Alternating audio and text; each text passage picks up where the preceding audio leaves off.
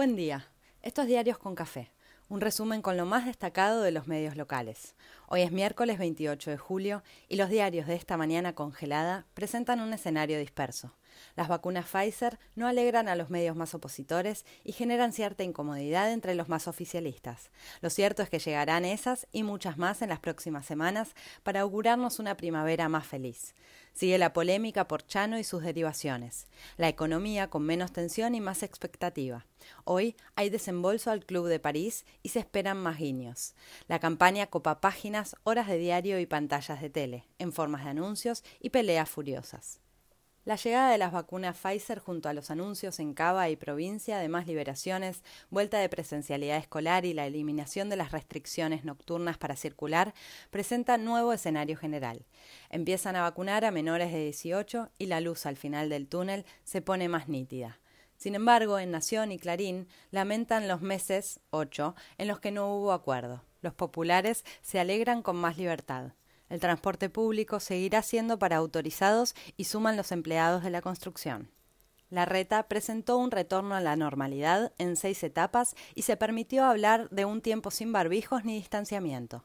Lamens ve cerca la vuelta del público a los estadios. La necesidad de mostrar un futuro nos atraviesa a todos. Se reunió el Consejo Federal de Salud y resolvió que en agosto la mayoría de las vacunas se destinarán a segundas dosis. Para el mes que arranca el fin de semana, se calcula que lleguen 20 millones de vacunas desde distintos lugares y variados laboratorios con debut estelar de Pfizer y CanSino. Comienza el reparto de la vacuna moderna en todo el país y en las próximas horas arranca la vacunación de mayores de 12 años con enfermedades preexistentes. Vacunarán a las autoridades de mesa para las elecciones y todos los mayores de 18 que no hayan sido vacunados en provincia tienen dosis libre desde el viernes.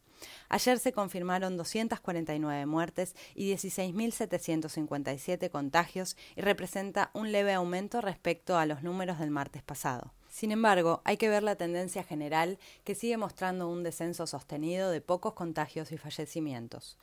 El gobierno mira con atención qué pasa con la variante Delta y se preocupa. Bolsonaro, en modo provocador, ¿tiene otro? Afirmó que los argentinos están escapando hacia Brasil. Ok, sigamos mientras la campaña va calentando motores. En el frente opositor vuelven a barajar la idea de un manual de buenas prácticas para no seguir matándose entre sí. Hasta Clarín los reta y pide fair play entre los protagonistas. Hay quien extraña a Durán Barba y el orden que supieron tener. Bullrich ironizó con la necesidad de un bar para administrar disputas entre candidatos. Manes miente, nunca le ofrecí la vicepresidencia, retrucó Lilita después de declaraciones de la estrella radical. Por su parte, Vidal empezó a ensayar una autocrítica sobre el gobierno que condujeron. En un momento nos alejamos de la gente y dejamos de escucharla. La polémica Ahmeyet se disculpó con quienes se ofendieron de buena fe por sus dichos sobre Malvinas. Manes le explicó a Stolbizer que no somos Noruega y por eso sumó a Carilino en la lista sin avisar. El presidente viajó a Perú y se quedará hasta el jueves. En el gobierno admiten que podrían forzar la renuncia de Rossi al Ministerio de Defensa si no baja su candidatura en Santa Fe. En la provincia, Goyán deja el Ministerio de Salud para dedicarse a la campaña y en su lugar asume Nicolás Kreplak. Tolosa Paz empieza a recorrer la provincia y se tiene fe. Ayer estuvo con Insaurralde en Lomas. Nación advierte por el avance de la cámpora en el interior del país y hay varios que empiezan a despedir a leyendas parlamentarias que no renovarán. Aumentan las voces, en off, que dan como confirmado a Zabaleta en el Ministerio de Desarrollo Social ámbito cuenta que hoy hay pago de 230 millones al Club de París como parte del acuerdo para retrasar plazos. Guiño al FMI y a los mercados. El blue volvió a bajar y el clima se apacigua. ¿Sigue el efecto de las palabras de CFK en Escobar el sábado? Por su parte, el FMI estima que la Argentina crecerá 6,4% más que la media regional y mundial. En Cronista celebran el margen de acción oficial para invertir en obra pública. El gobierno lanza un plan para impulsar el empleo joven en pymes y algunos lo ven como puntapié de cara a la recuperación del voto. El gremio de la salud llamó a un nuevo paro para mañana y el Ministerio de Trabajo prorrogó la conciliación. La petrolera Vista incrementó su producción en un 67%. Paula Español se mostró confiada en la lucha contra la inflación a no descuidarnos, ni un segundo. Aún con resistencia de los bancos, el gobierno dice que insiste en aplicar ahora 24 y 30. AFIP le reclama a 2.000 empresas que devuelvan la ayuda oficial para pagar salarios privados luego de haber comprado dólares. BAE calcula que crece la deuda externa privada por las restricciones que rigen para que las empresas cancelen compromisos de forma anticipada. Facundo Moyano propone estatizar dos autopistas con participación de los sindicatos y se encienden alertas. Siguen las versiones sobre el estado de Chano, sobre el grado de violencia, lo acertado o excesivo de la reacción policial y mientras sigue la polémica por el taser sí o no, la ciudad anunció que avanzará en la adquisición de esa tecnología.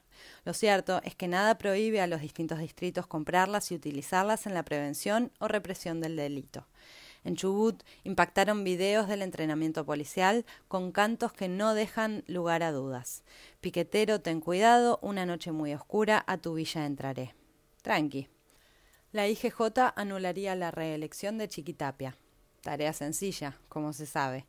Dolor por la muerte de Gogo Rojo. Se siguen sumando evidencias y detalles del envío irregular de material bélico a Bolivia. Expresidentes de España y la región salieron en defensa de Macri y pareciera reescribirse algo parecido al lofer, esta vez por derecha. Nación cuenta que las irregularidades no se resolvieron en el cambio de gobierno y nadie ordenó que vuelvan las municiones.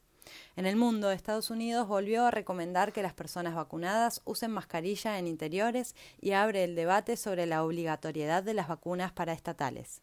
Asume Castillo con una agenda que reúne urgencias e incertidumbre. Sigue la polémica por el pasaporte sanitario en Francia.